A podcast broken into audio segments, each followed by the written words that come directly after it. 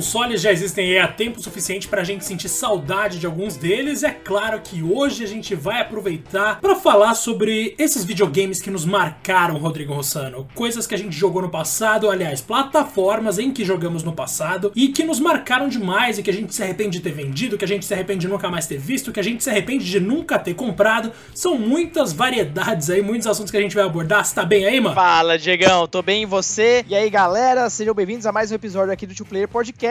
E como você deve ter percebido, esse episódio está saindo numa sexta-feira e é o segundo episódio numa mesma semana, né? Entramos aí uh, numa, nova, numa nova fase do nosso podcast, onde nós vamos ter dois episódios toda semana, um na terça e outro na sexta. E esse é o nosso primeiro episódio totalmente especial, vai ser totalmente focado em nostalgia, então prepara o coração, pega aquela aguinha e vem com a gente, porque hoje falaremos de clássicos, né, Diegão? Exatamente. Lembrando aí mais uma vez, né, que a gente sempre tá de olho aí nos nossos seguidores, então não esquece de nos seguir aí no seu agregador favorito, seja onde for, e principalmente aí no Spotify, que a gente tá vendo que tem uma galera indo em peso ali. Tô gostando muito de ver e bora direto aqui entrar no assunto, Rodrigo, porque quando é pra falar de nostalgia Bora. de videogame, eu não aguento, eu preciso falar tudo logo, e eu realmente acho que a gente vai conversar bastante aqui, começando pelo mais fácil de tudo.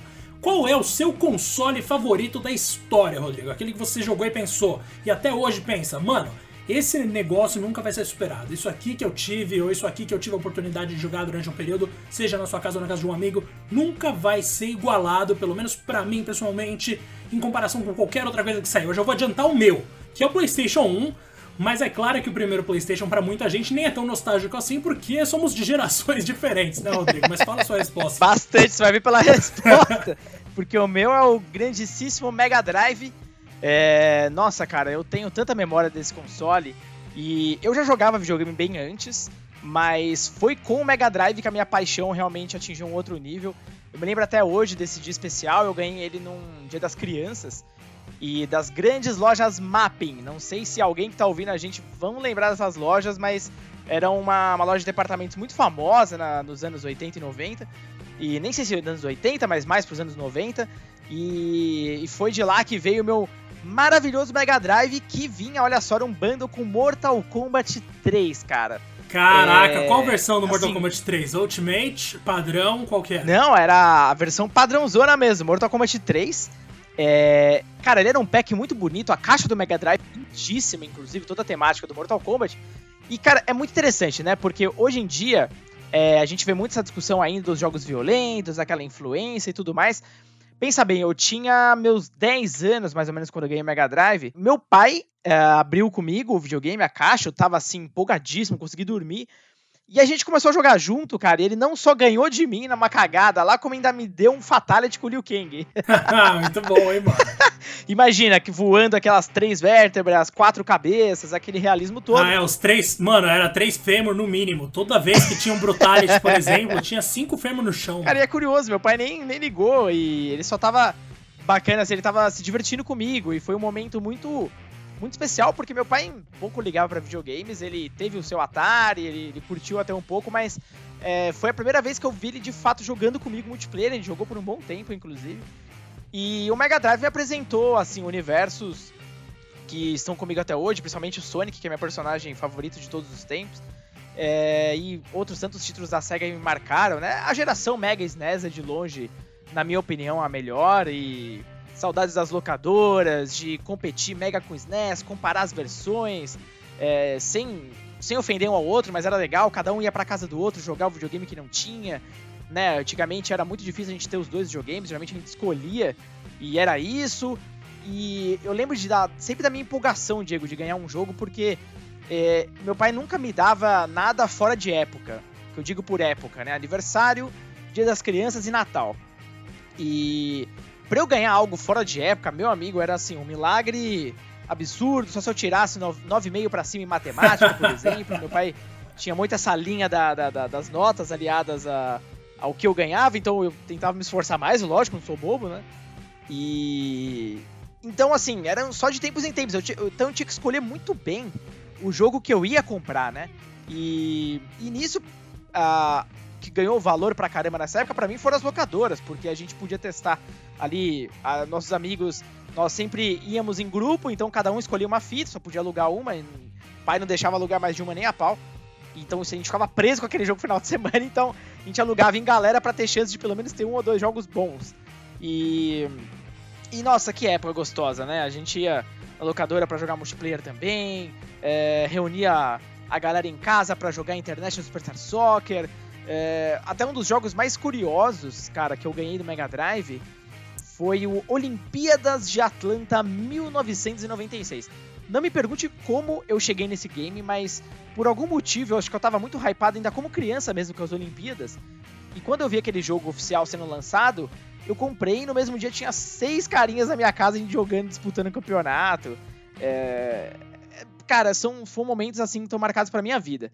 E, e quanto ao PS1, cara, o que, que, que aconteceu? Qual, qual foi a tua, tua caminhada até chegar no console? Reza a lenda aí que quando eu tinha dois anos, eu tava de pé no meu berço, vi que minha mãe tava saindo para trabalhar e perguntei: Mãe, onde você tá indo?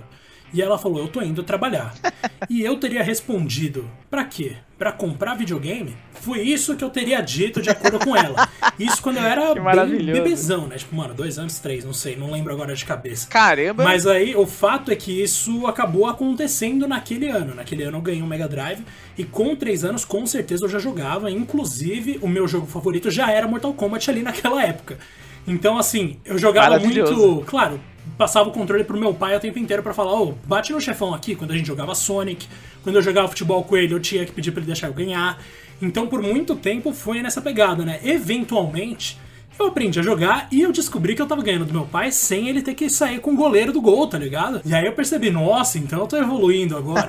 e eventualmente evolui ao ponto em que, de fato, eu, nossa senhora, comecei a dar um pau no meu pai frequentemente em Mortal Kombat, tanto que ele parou de jogar Mortal Kombat pro resto da vida.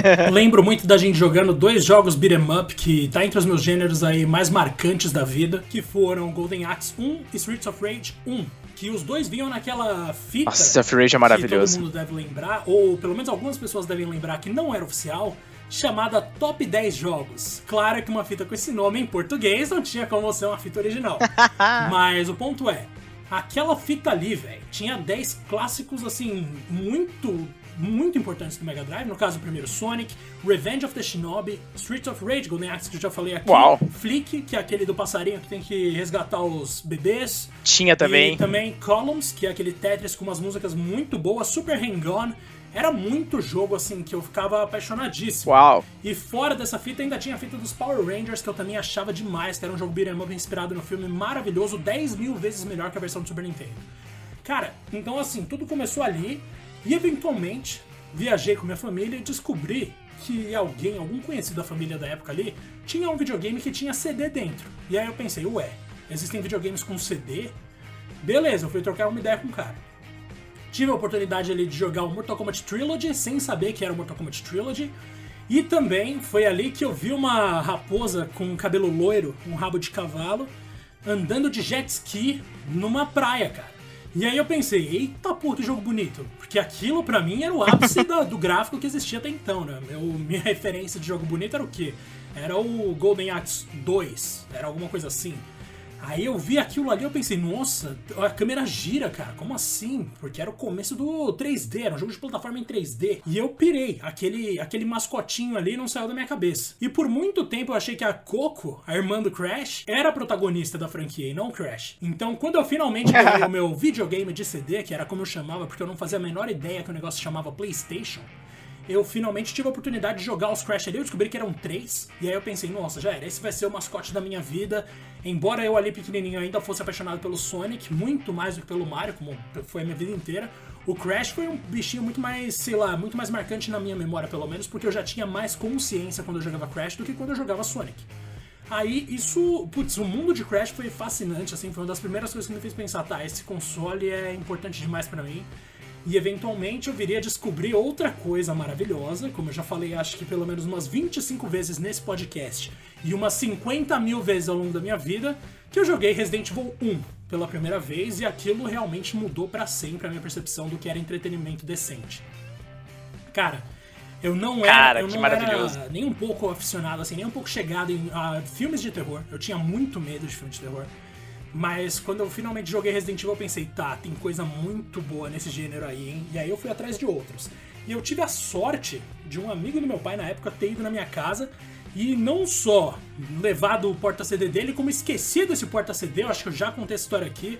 No meu, no meu quarto, mano. Eu cheguei no meu quarto, eu vi ali, ué, cadê isso aqui? E era um negócio que. O que, que é isso aqui? Aí era um negócio que tinha esquecido lá. E eu pensei, nossa, legal, vou colocar tudo que tem aqui dentro do videogame, vai que é jogo.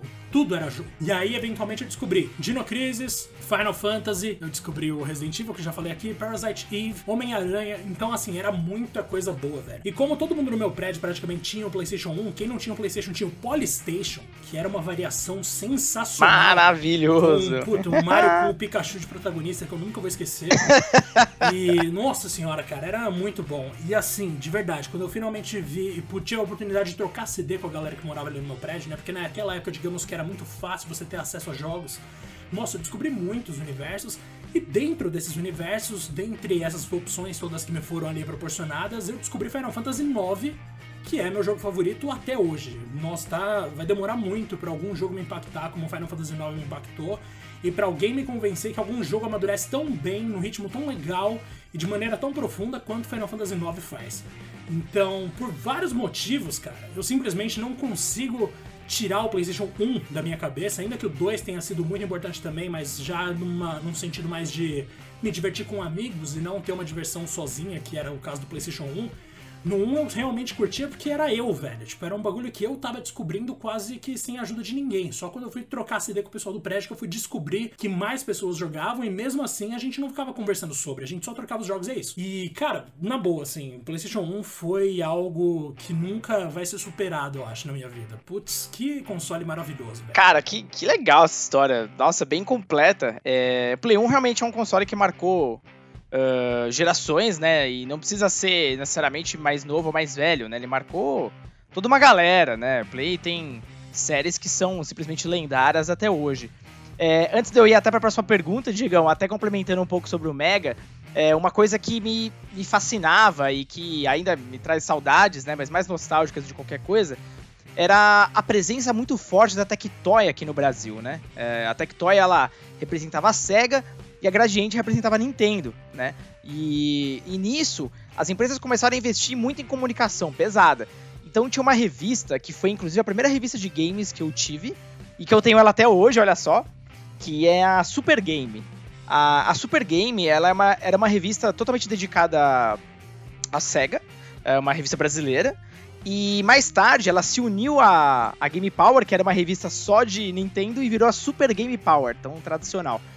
Mas a, a história interessante dessa Super Game é que ela apareceu na minha escola. A gente estava tendo aula, e aí de repente começou a rolar uma ação da editora da época que distribuía essa revista. E aí eles vendiam a revista, acho que por dois reais ou algo do tipo. A gente já tava no plano real, inclusive. E. Aí eu vi a revista e falei, nossa, que legal, a capa era Aladdin, me chamou super atenção, lógico, Aladdin, né? E. E desde então virou uma paixão. Eu comecei a colecionar revistas, né? Uh, comecei a acompanhar mais de perto as notícias. A Tectoy, inclusive, tinha o Clube Sega. E eu tenho a minha carteirinha de fã, inclusive até hoje, aqui a carteirinha com o Sonic, que eu guardo assim, como se fosse uma joia, tá? Como se fosse nova. Essa eu vou, sei lá. Postaremos isso no nosso Twitter, hein? Não tenha dúvida, cara. Ela tá impecável. Eu moldurar isso um dia. E, nossa, a partir dali eu comecei a respirar games em todas as gerações consequentes. Então, eu também tenho muito a agradecer a Tectoy pela influência que ela teve na minha vida, porque é, não fosse talvez o trabalho tão legal de, de, de, comerciais, sabe? De até jogos em português depois, e próprios lançamentos da Tectoy, uh, como a Mônica no Caçado do Dragão, lendário, é, eu acho que eu não, não, não teria entrado tanto, tanto nesse universo como uh, se, se, não existisse a Tectoy. Então, meu, é, é muito bacana, é muito nostálgico lembrar disso. Uh, bom, Diegão, indo para a segunda pergunta, acho que é uma pergunta bem. bem não, não é tão fácil, talvez, de responder, mas eu acho que a gente já tem algumas ideias de respostas. Vamos começar pela parte mais positiva. Cara, qual console até hoje mais te surpreendeu? Quando eu digo surpreender, é talvez a sua expectativa não fosse a das mais altas, nem precisa ser zero expectativa, mas que você talvez achava, ah, tá, obviamente o Play 1 é, é uma coisa muito louca, mas talvez um, um enfim, um console que saiu nesse meio tempo, uh, que talvez você não desse nada e que você talvez comprou mais tarde e descobriu games incríveis? Tem algum em específico? Putz, boa pergunta, hein, mano? Porque realmente é difícil pensar alguma coisa aqui. É óbvio que eu tendo a responder PlayStation 1, porque se a gente for parar pra pensar na história da indústria inteira, o PlayStation 1 foi a grande virada, né? Tipo, tudo mudou depois do PlayStation 1. Agora, claro que tem outros consoles aí que surpreenderam bastante no caminho. Eu acho que a minha resposta, na real, vai ser de um console que eu nunca tive, mas que eu jogava praticamente todos os dias por causa de uma amiga da época da escola. E, cara, é o Nintendo Wii. Mano, o Wii era um console que eu jogava assim, praticamente sempre que possível. E eu jogava uns negócios que eu não entendia porque eu jogava, velho. que é jogo de beisebol, jogo de. Como é o outro? Vários joguinhos em que você simplesmente simulava um movimento e aquilo mexeu com a minha cabeça num nível que eu pensei, mano, isso é o mais próximo possível que a gente vai chegar de ter uma realidade virtual legal. e pra mim, a, a noção de que eu tava movimentando o controle em posições que não simplesmente apertar um botão ou algo assim, mudou pra caramba a experiência em si. E era uma fase muito boa da minha vida também, então talvez isso ajudasse. Cara, o lance é que realmente o Wii, assim, me surpreendeu e foi justamente por causa dos jogos originais para aproveitar o sensor de movimento. Não foi por causa de jogos do Mario, não foi por causa de jogos de outras franquias famosas da Nintendo, foi por causa dos jogos pensados para aquele formato de console que acabou me atingindo com muita força e, cara, acabou. Eu vou responder Nintendo Wii mesmo, porque quando eu compro, quando eu tinha que escolher algum console novo, eu acabei escolhendo o Xbox 360 e eventualmente eu fiquei sabendo do Wii.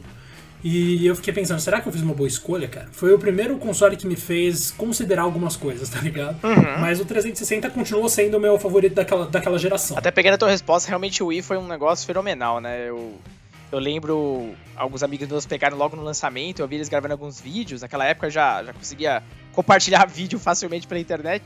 E, nossa, eu achava aquilo coisa parecia uma coisa de outro mundo, né? É, é impressionante. Cara, o meu é bem curioso, porque o Mega Drive, ele me transformou na época, vamos dizer assim, num ceguista, né? Eu amava tudo que era da SEGA, uh, todas praticamente as séries da SEGA para mim eram maravilhosas.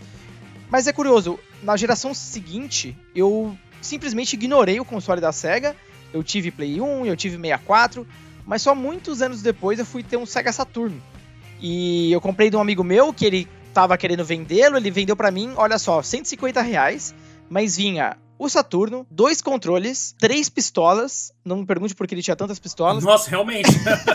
tinha, se não me engano, 15 jogos originais, entre eles Knights e, e, outros consagrados, e mais uma outra porrada. O jogo também, o console também já era chaveado, que a gente chamava, ou seja, você conseguia rodar facilmente jogos do Japão nele, né? Não tinha trava de região. E, cara, eu fui descobrindo o Saturn e olha, me apaixonei. É um dos videogames meus favoritos até hoje. É, é impressionante como é difícil encontrar alguém que, que tenha tido Saturn, pelo menos ao, ao, meu redor.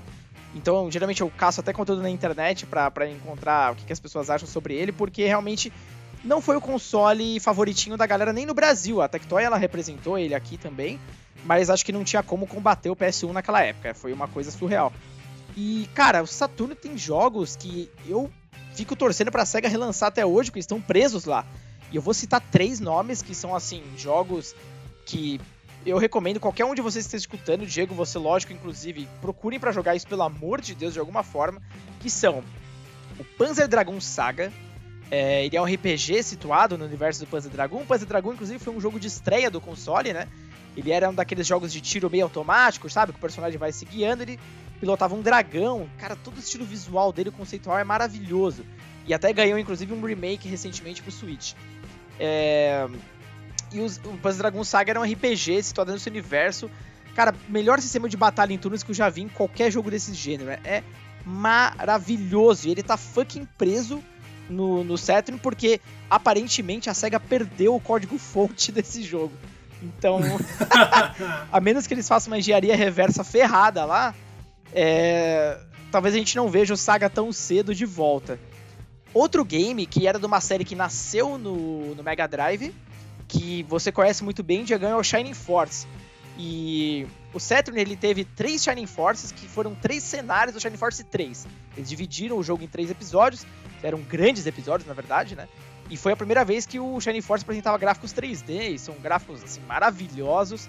E quando entrava em batalha ficava totalmente em 3D mesmo, né? Fora dela era uma mistura de sprites com 3D. A direção de arte era, nossa, surreal e é uma pena que nem todos os jogos chegaram nos Estados Unidos. É, é triste isso. Eu realmente torço muito para que a SEGA um dia, quem sabe, ou qualquer outra empresa faça uma compilação em inglês de todos eles. E por último, é... tem um game que ele saiu bem no final de vida do Saturn, ele é do Sonic Team, né? Ou seja, a equipe que, que é responsável pelo Sonic, que é o Burning Rangers. É... esse jogo é pouquíssimo conhecido, né? Talvez deles no, no Saturn o mais conhecido seja o Knights, até porque ele foi relançado várias vezes, teve sequência no Wii, etc. Mas o Burning Rangers é um jogo que roda numa engine totalmente nova, ele consegue, de alguma forma, com alguns truques, fazer efeitos gráficos que ninguém imaginava que podia no Saturn, como transparência, essas coisas e tal. E ele tratava de uma equipe de bombeiros do futuro, uh, que usavam jetpacks e tal, e você tinha que salvar a galera. Enfim, é um jogo de plataforma em ação muito bonito pro Saturn, maravilhoso, e que, meu, nunca, nunca foi relançado de nenhuma forma. E, e por ser do Sonic tinha até surpresa, né? Pô, uma pena que nem no Dreamcast ele viu a luz do dia. Então, é, são três jogos que, na minha opinião, definem muito bem o que era o Saturn. É uma joia rara e, e, que infelizmente ele fico, algumas joias também ficaram presas lá. Cara, isso é muito triste, né? Tipo, tanto jogo com potencial ali, ainda mais quando você fala de Shining Force, que realmente, para mim, pelo menos, é um dos melhores RPGs táticos daquela época ali, se não for o melhor mesmo, porque a ideia, a própria ideia de RPG tático até hoje é um negócio que ainda me parece subexplorado, tá ligado? Muito. E naquela época ali eles tiveram uma ideia excelente com Shining Force 1 e 2 no Mega Drive, que eu sou apaixonado pra caramba, como vocês já sabem disso. E aí ainda teve esse do do Sega Saturn que você chegou a comentar comigo algumas vezes, me mostrou vídeos eu nunca tive oportunidade de jogar. E se eu for tentar jogar, ou eu compro esse console com alguém e compro os jogos, ou eu tenho que achar um emulador, porque de fato eles esqueceram no churrasco completamente. então fica o nosso apelo para que as empresas relancem esses jogos sempre que elas puderem, cara, porque é um saco você procurar o jogo para jogar legalmente e não achar. E jogo antigo é um problema por causa disso, mano. Tanto jogo antigo que a gente quer ver, tá ligado? Que a gente não tem coletânea, porque coletânea só tem jogo clichê. E aí a gente quer testar um negócio mais diferentinho assim, realmente acaba ficando sem. Eu realmente espero que role, hein, Rodrigo, de verdade. É muito triste, porque o Saturn tinha tudo para ser um mega console, mas a SEGA fez tudo, tudo que ela pôde para cagar o projeto inteiro. E a gente sabe o que deu depois, aí deu Dreamcast, e aí infelizmente a empresa teve que sair do mercado. Agora, Diegão, indo por uma, uma pergunta mais negativa, que seria antítese do que eu te perguntei. Qual seria para você o console que mais te decepcionou? Cara, isso é muito difícil de responder, porque como é que eu vou explicar? Até o lançamento do PS4, eu nunca tinha tido expectativas de consoles na minha vida. Então, assim, eu não posso te falar com certeza que eu cheguei a esperar muito de algum console e quebrei a cara, porque eu só fui pensar sobre isso já muito mais velho. Se eu for falar, pelo menos assim, um que eu tive a oportunidade de jogar depois de muito tempo e acabei pensando, né, legal, mas tipo, não achei que fosse. Achei que fosse mais do que isso, tá ligado? Pra mim seria o Nintendo 64. tipo, a primeira vez que eu tive a oportunidade de jogar o Nintendo 64, eu pensei, tá, agora eu vou jogar aqui num negócio que dizem que é histórico, né, e tal. E na real fui jogar, eu só pensei, ah, é um console antigo legal. Tão legal quanto outros consoles antigos legais. Nada de especial. E talvez a minha memória me forçasse a esperar algo de muito especial e não foi o caso, não foi o que aconteceu. Ou também quando eu era muito pequeno que eu ouvia um primo meu falar muito do Game Boy Color e eu achava que era um negócio assim estupidamente superior a todos os outros portáteis que eu já tinha visto na minha vida. Fui um dia ter a oportunidade de jogar com, na casa dele, inclusive, e aí eu vi que era mais um Game Boy. Tipo, legal. Assim, tem duas melhorias, mas na época ali, era pouco antes do lançamento do Advance SP, SP, né? E eu lembro que o Advance SP eu era fissurado, porque tinha luzinha, cara. E isso aí era maravilhoso. e aí eu realmente fiquei impressionado. Mas o Color é um que eu joguei e pensei, ah, da hora, mas tipo, sei lá, nada demais. Agora é bom frisar aqui mais uma vez que eu não tinha altas expectativas em relação aos consoles durante o lançamento. Eu simplesmente fui tirar a curiosidade ali quando eu era mais novo, que eu ouvia muito se falar nesses dois consoles, tive a oportunidade de jogar neles e pensei, legal, só que é só isso, legal. Então, talvez nesse sentido sejam as minhas grandes decepções. Agora, se eu for fazer uma análise mais sincera assim de coisas que eu vi sendo lançadas e eu tive de fato, talvez seja o PS4. Sério? é isso que eu tô pensando agora. Porque, nossa, tanto jogo. Sei lá, talvez todas as outras gerações eu senti que eu tinha jogos melhores para jogar do que eu tenho no PS4. Eu não sei porque eu tenho essa impressão. Eu acho que essa geração inteira é meio. Uh, acho que medíocre é muito forte, mas era só ok, né? Não tem muito. Comparado com as passadas, não tem nada é, assim, muito incrível que a gente aprendeu aqui. Assim, ela traz, lógico, algumas melhorias bem legais, especialmente no online, mas é, acho que de, de, jogos mesmo, a gente meio que conta nos dedos aqueles jogos talvez influentes, né? Sim, exatamente. Tipo, a gente pode discutir aqui que The Witcher vai ser muito importante para os jogos do futuro, ou já foi para os jogos dessa geração mesmo, beleza, show. Mas a gente não viu, como em outros momentos da vida, surgir gênero nenhum. A gente não viu surgirem aí grandes ideias que ninguém tinha pensado. A gente viu ótimas demonstrações, a gente viu. A gente já viu conceitos que já são conhecidos atingirem o potencial máximo que eles tinham, talvez. Mas não conceitos completamente novos surgindo. O que eu gosto nessa geração é o espaço que os jogos independentes têm. Porque esses sim trazem algumas ideias que te fazem pensar, uau, né? Ninguém, como ninguém tinha pensado nisso antes e tal. Isso é muito louco. Ou mesmo, como eu gosto de citar sempre, embora eu saiba que muitas pessoas detestam esse jogo, Death Stranding, que é um jogo que de fato te faz pensar, mano, por que alguém fez isso? E mesmo assim é. Aliás, esse é o principal mérito do jogo. Ele é tão original e ele é tão diferente que eu acabo sendo apaixonado por ele completamente. Então tem muito disso também, sei lá. Acho que a falta de inovação ou a minha chatice em relação a isso, depois de tantos anos jogado videogame, acabaram me deixando meio ok, assim, ah, beleza, essa geração é boa, mas não vai me fazer falta nunca, tá ligado? Faz sentido, faz sentido o que você falou, cara. Do meu lado, é, eu acho que. Eu, eu tava pensando até bastante aqui se era realmente essa opção, mas eu acho que de longe é o Wii U. Você tinha expectativa com o Wii U? Cara, eu vou, eu vou te explicar por que, que eu tinha expectativa, né? Na verdade, assim, foi uma dupla, mas o 3DS, pelo menos, ele se recuperou.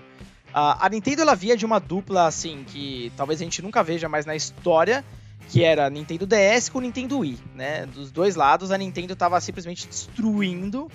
É, ela revolucionou os dois, as duas plataformas, tanto portátil quanto console de mesa, né? E o Wii nem se fala, né? Um dos videogames mais vendidos de todos os tempos. Uh, cara, você só pode ter alguma expectativa pro sucessor disso, né? Depois a gente ficou pensando, tá, a Nintendo ela percebeu que jogar por fora é melhor, que seguir com suas inovações e ideias é o seu ponto forte, ao invés de ficar disputando é, qualidade gráfica e tal. Pra onde eles vão, né? Aí começa com esse Wii U. Já, já não gostei do nome, porque é, já não era um nome legal, parecia um, uma expansão, não parecia um console novo. E isso realmente causou muita estranheza naquela época. Tanto de pessoas que vinham me perguntar, cara, eu lembro amigos e tal, se uh, o Wii U era, sei lá, uma, um Wii, Wii tipo um Wii com mais memória ou algo do tipo, ou se era um videogame novo mesmo. Pra você ver como realmente complicou a coisa, mas cara, aquele tablet, aquele controle, a Nintendo tentando seguir algumas tendências da época, que eram os tablets, smartphones, né? Ela tentou misturar um pouco disso no console ela criou um projeto assim completamente falho, é, sem apoio nenhum da, das third parties, tirando o comecinho do console. É, nem a Nintendo soube usar esse controle tablet de uma forma aceitável. É, em nenhum momento ele se tornou essencial, como foi o Wii Remote, né? O Wii, Wii Remote. É, tanto que até, inclusive, eles eram aceitos no Wii U, então ela tentou criar uma, uma, uma espécie de retrocompatibilidade que trouxesse a galera do Wii pro Wii U, mas isso não aconteceu. E, e o Wii U, ele nunca teve aquele game uh, pelo menos dentro da, da janela de lançamento, aquele game que você falava, putz, eu tenho que comprar esse Wii U, pelo amor de Deus. Ele vinha com o Nintendo Land, que nem de longe era algo tão chamativo quanto foi o Wii Sports. Né? Pelo contrário, era, era uma condição de minigames legal, mas é, nada, nada muito impressionante. Ele não conseguiu captar a audiência casual como o Wii, como o Wii fez, e também não conseguiu captar a audiência que a galera gosta de chamar, que é hardcore, que estava no PlayStation e Xbox. Então, o Wii U não teve nenhum espaço em nada. E não à toa, é o videogame menos vendido da Nintendo, foi o maior fracasso da empresa depois do Virtual Boy. Né, o que diz muita coisa. claro, ele teve alguns jogos legais, sim. Uh, tem alguns games que, inclusive, a Nintendo, obviamente, está relançando no Switch, porque agora sim eles estão vendendo, né? Que é o caso do Pikmin 3 que vai sair agora, o The Wonderful, uh, que 101 que saiu agora também para os outros consoles. Uh, o Super Mario 3D Land que ainda tá ali, mas acho que é uma questão de tempo, o Donkey Kong que saiu também depois, então assim, ele teve sim sua parcela de jogos maravilhosos, o Mario Kart então é o principal, né, é, é o jogo atualmente mais vendido do Switch, que é o Mario Kart 8 Deluxe, então assim, é, é, é bizarro, cara, ver da onde a Nintendo saiu com o Wii pra onde ela foi parar com o Wii U. o online dele era horrível, a interface dele era problemática, o console era lento demais. É, a memória era baixíssima, o videogame era caro também. E ele só aceitava um controle tablet, você não podia ter dois controles tablets no mesmo videogame. só uma pessoa usava o tablet, o resto tinha que usar o Wii Remote. Então, nossa, que, que projeto cagado, né? Então, realmente, eu, eu tive o Wii U, e até essa semana eu fiquei muito feliz de poder ter vendido ele. Eu pensei que eu nunca ia conseguir vender. E. Assim, foi legal enquanto durou na minha mão aqui, mas nossa, que que desgraça e que bom que isso serviu pra Nintendo aprender e lançar o Switch, né? Pois é, né? Pelo menos teve essa consequência positiva. O fato é que, mano, se a gente for pensar até na história aí dos videogames como um todo, na história da indústria, a gente tem mais razões para comemorar do que para ficar triste. Então eu acho que as nossas surpresas são mais constantes e mais impactantes do que as nossas decepções, pelo menos em termos de videogame, assim, em termos de consoles. Exato. E agora a gente vai passar para uma próxima fase dessa conversa nostálgica aqui, Rodrigo, que é o seguinte. Isso é legal. Atualmente, cara, você, primeiro, quantos consoles você tem? E eu quero saber se você coleciona. Você, eu já fui na sua casa, eu sei que tem muita caixa aí que não tem Doritos dentro, não, tem videogame mesmo. Então, assim, e tem até TV de tubo para você conseguir jogar. E eu achei isso sensacional. Tem Mas mesmo. agora, fala aí pra todo mundo que eu sei que esse é um momento aqui que talvez você tenha até orgulho aí de ostentar sua coleção pessoal, que eu acho tão fenomenal. E, inclusive, histórias recentes muito boas do que você conseguiu com essa coleção, né, cara? Eu confesso pra você que no passado eu já fui um colecionador de fato, eu tinha muito videogame mesmo, tudo quanto é portáteis. E depois eu fui vendendo, eu me desapeguei um pouco. Mas tem alguns que eu tenho uma paixão assim que não dá pra medir, que nunca vão sair daqui mais. É, cara, hoje eu tenho é, o. Vamos lá, que eu vou, vou tentar aqui pela memória pra não me esquecer. Falando de console, eu tenho o Mega Drive, eu tenho o Sega CD, ah, eu tenho o Sega Saturn, o Sega Dreamcast, ah, o Play 2, o Play 4, ah, o Switch, ah, o Nintendo DS, o Nintendo 3DS. Deixa eu ver se tá faltando alguma coisa. Maravilhoso. É, eu acho que, que eu paro por aí. É, é mais ou menos isso. Eu já tive, cara. Eu já tinha viu o Mega Drive, eu tinha o PS1, eu tinha o PS2. Ah, minto, o PS2 ainda tenho. Ô, ô, peraí, não vou esquecer disso aqui não. Tá na casa da minha mãe, inclusive. É, eu já tive o PS1, eu já tive o Game Boy, ah, o Game Pocket, eu já tive ah, o Nintendo Wii, U, que eu já falei, eu já tive o Nintendo Wii, já tive o Xbox One e o 360. Então, assim, com o tempo eu fui fazendo rolos, né? Mas, novamente, esses que estão aqui comigo hoje, é, necessariamente são os consoles que ou são os mais atuais, que eu tô jogando pra caramba, ou são os consoles que eu tenho mais carinho historicamente. Como deu a perceber, eu realmente sou um ceguista viúva total, porque, né?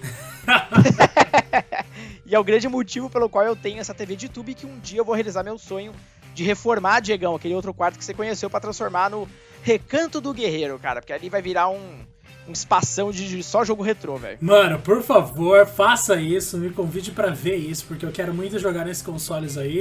e até a sua coleção de revistas antigas de videogames é um negócio que me deixa fascinado, cara. Eu lembro muito bem que tava eu e o Bruno Yonezawa também do GN Brasil, Uhum. ambos na sua casa, olhando sua coleção de revistas e pensando, nossa, cara, isso aqui é relíquia, isso aqui é muito antigo. E te chamando de velho indiretamente, naturalmente.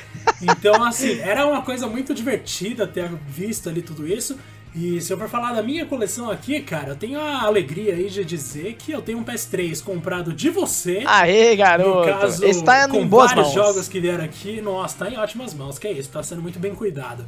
E por que eu comprei um PS3 do Rodrigo em 2019? Perceba. Simplesmente porque eu queria jogar jogos do PS1 e não tinha outra opção, porque a nosso querido PS4 aqui não tem retrocompatibilidade até o PS1. Desperdício, então, né, velho? infelizmente, eu tive que comprar um PS3 e tive a alegria de ter um amigo que tinha um PS3 num preço aí até que bem legal. Muito obrigado, viu, Rodrigo, Boa. inclusive.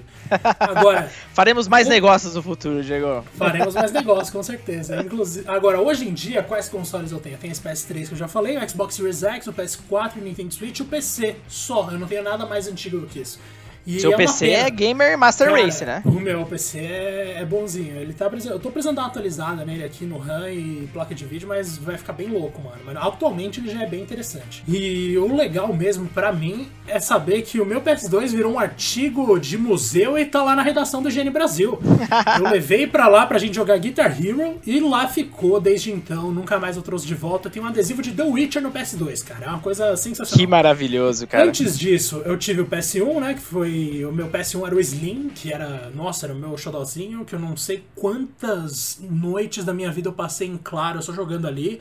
Talvez por isso que hoje em dia eu acorde às 4 da tarde no final de semana, porque eu tenho muito sono acumulado. e antes do PS1 eu tinha o Mega Drive. Eu sempre paguei um pau pro Super Nintendo. Mas eu sempre achei o Mega Drive muito mais interessante, muito mais. com joguinhos ali que eu simplesmente achava mais divertidos, tá ligado? A gente gosta de voltar pra eles, né? Exatamente. Eu achava os personagens do Mega Drive mais interessantes, mais carismáticos do que os da Nintendo. Eles pareciam menos infantis. Eu não sei se isso faz sentido, porque no fundo, no fundo é infantil também. Sim, sim. Mas o lance é que, na minha cabeça, aquilo ali fazia todo sentido do mundo na época. E tem uma coisa que eu joguei minha vida inteira e que eu acho até estranho falar isso, mas que assim, desde pequenininho eu jogo porque compravam coletâneas para PC e tal, é o Atari. Mano, eu passei, eu cresci de certa forma jogando Mega Drive, PS1 e Atari. Foram as coisas que eu mais joguei na vida, provavelmente. Foi o meu primeiro videogame. É. Cara, o Atari é uma coisa que eu acho fenomenal, assim. A Activision produzia jogos excelentes desde aquela época já. E os próprios jogos do produzidos pela própria Atari eram muito bons também. E assim, na boa, se eu pudesse comprar um videogame qualquer hoje, a não ser o PS1, porque o PS1 realmente é um que eu queria ter um original aqui de fato, seria o Atari, velho. Porque é um console que me marcou demais, embora eu nunca tenha sequer colocado a mão no console em si. Olha só. Eu só joguei ele por meio de coletâneas no PC. E também tenho um portátil, aquele portátilzinho que a Atari mandou pra redação e eu acabei pegando pra mim. Maravilhoso. Agora, o lance é que, nossa senhora, velho, tem muito jogo ali que eu pago um pau. Keystone Capers, que é um que eu sempre falo com a Carol Costa. Tem também o nosso querido Hero, que eu sempre brinquei que Halo não existiria sem Hero. Eu também adoro River Ride, que eu acho putz, a coisa mais viciante que eu já joguei, Spa. Eu sou muito fã de Enduro, apesar de nem ser o melhor jogo de corrida do próprio Atari. Eu adoro muitas coisas ali, velho. Então, assim, de verdade, se eu pudesse escolher um console pra ter, eu realmente ia pegar esse. E aproveitando que eu citei aqui algo que eu gostaria de ter, Rodrigo, se você pudesse voltar atrás e comprar um console que você vendeu ou trocou, qual seria? Não me fala que é o PS3, por favor. Daqueles, eu vou aí na sua casa pegar de volta. cara, você já já cantou a bola aí. É o Atari, cara. É... E o Atari tem uma história bem, bem engraçada. O, o, Atari ele foi o primeiro videogame que eu tive na minha vida, né? Uh, meus pais tinham um Atari preto, achava ele muito lindo, eles me deram. E mais tarde, eu não sei porquê, mas eu ganhei um outro Atari, só que da minha madrinha. E era aquele Atari com aquele visual que parecia madeira, sabe? Aquela cor meio marrom e tal. Eu achava ele muito estiloso, muito estiloso. Bonito mesmo. pra caramba. E ali que começou a minha jornada, né? Com Case on Capers, com River Raid, com Enduro, com Adventure, com Pitfall, Unboxing, cara, tudo quanto é jogo uh, que, que era do Atari, você pode ter imaginado, eu joguei. E eu era apaixonadíssimo, cara. Nossa, jogava multiplayer direto com meus primos. Era assim, uma coisa maravilhosa. Aí o que que aconteceu?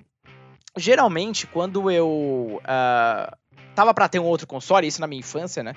Uh, meus pais, eles sempre pediam para eu dar o meu anterior ou vender ou alguma coisa do tipo. Eles não queriam que eu ficasse com muitos. É, sei lá, talvez eu estivesse me treinando pra desapegar ou então não achar que pode ter tudo e alguma coisa do tipo. Não sei. A, a, mas a ideia era essa, era sempre, beleza, esse aqui é o próximo, então você vai pegar o seu anterior e vender, dá para alguém que vai fazer um bom uso disso aí. Beleza, fazia todo sentido na minha cabeça.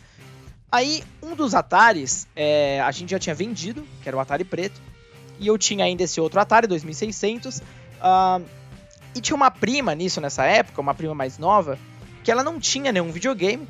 E aí minha mãe sugeriu, cara, por que você não dá o Atari pra ela? Porque já que você vai para Minas, às vezes se você quiser jogar, você vai na casa dela e joga. Mas duvido que você vai querer jogar com Mega Drive e tal. E eu falei, cara, boa ideia, né? Uh, eu vou saber para quem eu tô dando em primeiro lugar. Eu me preocupo muito com isso, tipo, será que a pessoa vai cuidar bem? E tá com uma prima, eu posso jogar a hora que eu quiser. Então, fechou. Beleza. A gente foi para Minas, né? No sul de Minas, é onde boa parte da minha família vive e de onde nasceu. Uh, entreguei o Atari com, cara, uma porrada de jogos, mas tinha muitos jogos. É, acho que eu tinha acho que três controles. E, enfim, deixei tudo na mãozinha dela. Beleza, passou o tempo, curtindo meu Mega Drive e tal, tal, tal. Cara, quando eu volto pra Minas, por algum motivo, eu acho que foi um sexto sentido ali, me deu vontade de jogar o Atari. Aí eu fui lá atrás da minha prima, fui falar com a, com a mãe dela, inclusive, e falei, ah, é, depois a gente pode ir na sua casa, eu queria jogar o Atari. Aí que me vem a bomba, bicho, porque a minha tia me conta que a minha prima perdeu o Atari. mas como você perde o console, mano? Cara, não só perde, mas olha o tamanho do Atari, velho. Como é que você perde o Atari, mano? tipo, não entrou na minha cabeça. Eu não sabia se eu ficava puto, se eu, chorava, se eu chorava, se eu, sei lá, tacava alguma coisa na cabeça dela. A gente era tudo criança, lógico. Pensando, gente, como é que você perde um videogame?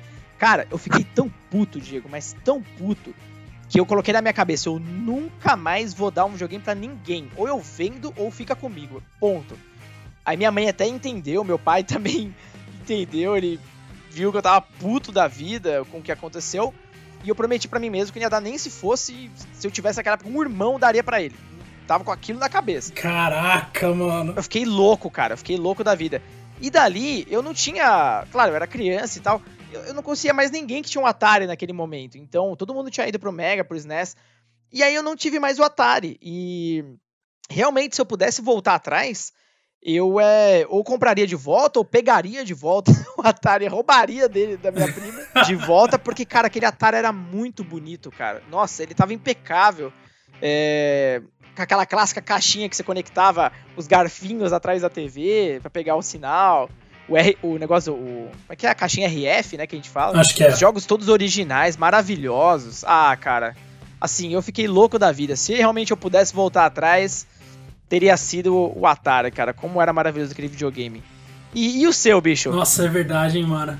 Ou oh, eu fico bem na dúvida, velho. Putz, porque assim, eu tenho dois consoles que eu tive que eu acabei cedendo para alguém ou vendendo. Aliás, desculpa, viu? Só para relembrar, me deu, me deu raiva só de lembrar dessa história de novo, mas pode continuar. Relaxa.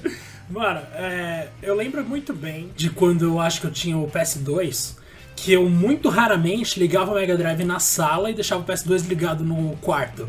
E aí eu ligava, assim, sei lá, talvez duas vezes no ano o Mega Drive. Eventualmente, minha mãe sugeriu que a gente doasse o Mega Drive. Eu falei, ah, manda ver, né? Não acho que eu não vou sentir falta. Eu não sabia do que eu tava falando, obviamente, porque não demorou para chegar aquela, aquele momento do ano em que eu pensei, vou ligar o Mega Drive e cheguei à conclusão de que não tinha um Mega Drive para ligar. E eu só consegui pensar, mano, eh, o meu Mega Drive morreu. Tipo, foi como se eu tivesse perdido um, sei lá, um cachorro, tá ligado? Foi uma coisa muito triste. e aí, eventualmente, eu também cheguei a vender o meu PS1 pro moleque lá do meu prédio. No caso, o Henrique, um grande abraço aí pro Henrique. Boa! Que, mano, eu vendi por 100 reais com o quê? Com 80 jogos. Eu vendi um negócio cheio de coisa boa. E eu lembro muito bem que no dia que eu fui lá levar e pegar o dinheiro, eu dei uma última olhada no meu porta-CD e eu vi o CD de Resident Evil 2, acho que era o segundo CD, que tinha Claire na capa. E eu fiquei olhando pra capa assim eu pensei, não, eu não quero, eu não quero, eu quero devolver o dinheiro, pegar a PS1 e sair correndo. Mas na real, não fiz isso. Eu realmente cedi o console como a gente já tinha combinado e peguei a grana e fui embora. Então foram dois momentos diferentes. Se eu pudesse voltar no tempo e impedir o meu antigo eu de se desfazer de um console, seria o PS1 mas eu vou te falar que o Mega Drive também foi uma dor bem grande, assim, cara. Porque, nossa, o Mega Drive era uma coisa muito especial. E a minha fitinha top 10 jogos, sempre que eu vejo uma imagem dessa fita por aí, eu só consigo pensar, muito obrigado. Muito obrigado mesmo. Então, assim, de verdade é um negócio, sei lá, uma relação muito boa e até, sei lá, talvez até exagerada que eu tinha com esses consoles e que é sensacional, de verdade. É muito bom ter tido eles e seria melhor ainda ter continuado com eles, né, mano? É que, é que eles trazem histórias, né, boas. É por isso que a gente sente uma dorzinha na hora de entregar, mas é fato que se a gente mantivesse do nosso lado naquela época, a gente nem ia relar, porque a gente já tá com mais novo e dane-se, mas tem esse afeto. Eu lembro bem, eu não citei o Mega Drive porque depois eu comprei o Mega Drive de novo, né? Então, tudo bem, ele não entra nessa lista. Mas tem outro console que eu senti muita tristeza na hora de dar. Inclusive, eu era meio moleque, então eu quase chorei na hora de entregar. Mas assim, pelas emoções que eu lembrei, que foi na época que eu fui pegar o PlayStation e eu dei o Nintendo 64 como parte do pagamento na loja. E beleza, o 64 já tava todo capenga, ainda mais comparado com o Play 1, nossa senhora, né? Não tem nem o que falar.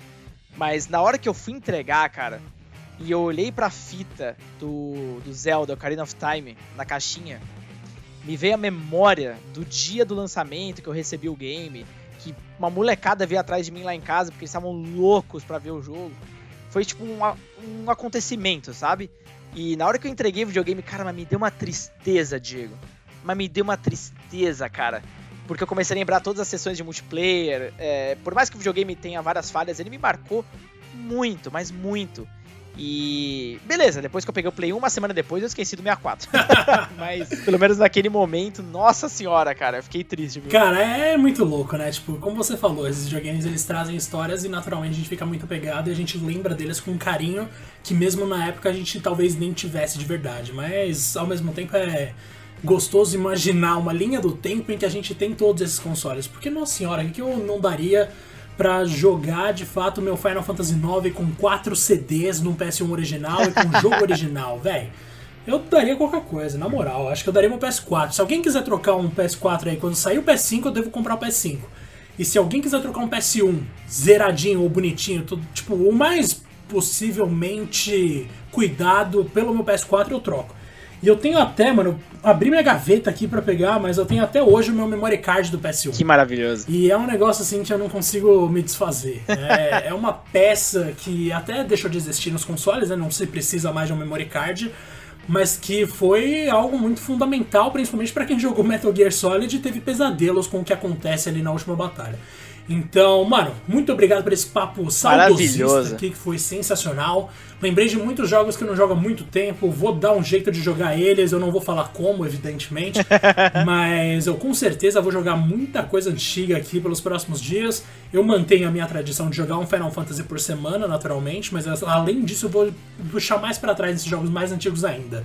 Mano, chegou aquele momento do nosso, do nosso episódio aqui em que a gente recomenda um jogo e para combinar com o tema de hoje.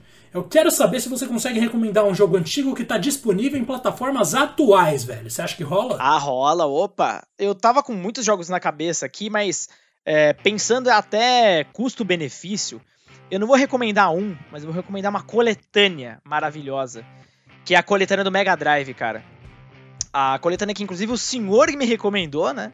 É, ela tá disponível para PS4, Xbox One e PC. A Ultimate Genesis Collection, que é cara, são. Se não me engano, são quantos jogos mesmo, Diego? 50 jogos? Mano, se eu não me engano, são 46. Eu não vou lembrar de cabeça agora, mas aquela coletânea realmente é algo brilhante, assim, de verdade. Eu fico muito feliz que você tenha acatado aí a recomendação. Porque, nossa senhora, se você quer, inclusive, quem nunca teve a oportunidade de jogar as continuações de GoldenEye Streets of Rage ou de Shining Force, você vai encontrar lá, a Phantasy Star 4 tá lá, você vai jogar muita coisa boa ali, velho, na moral. Não, essa coletânea é maravilhosa, o valor agregado dela é, é incrível, porque a SEGA realmente fez uma coletânea boa, né? Só corrigindo o nome exatamente aqui, Sega Mega Drive em Genesis Classics. é como tá aqui, inclusive, no, no Steam.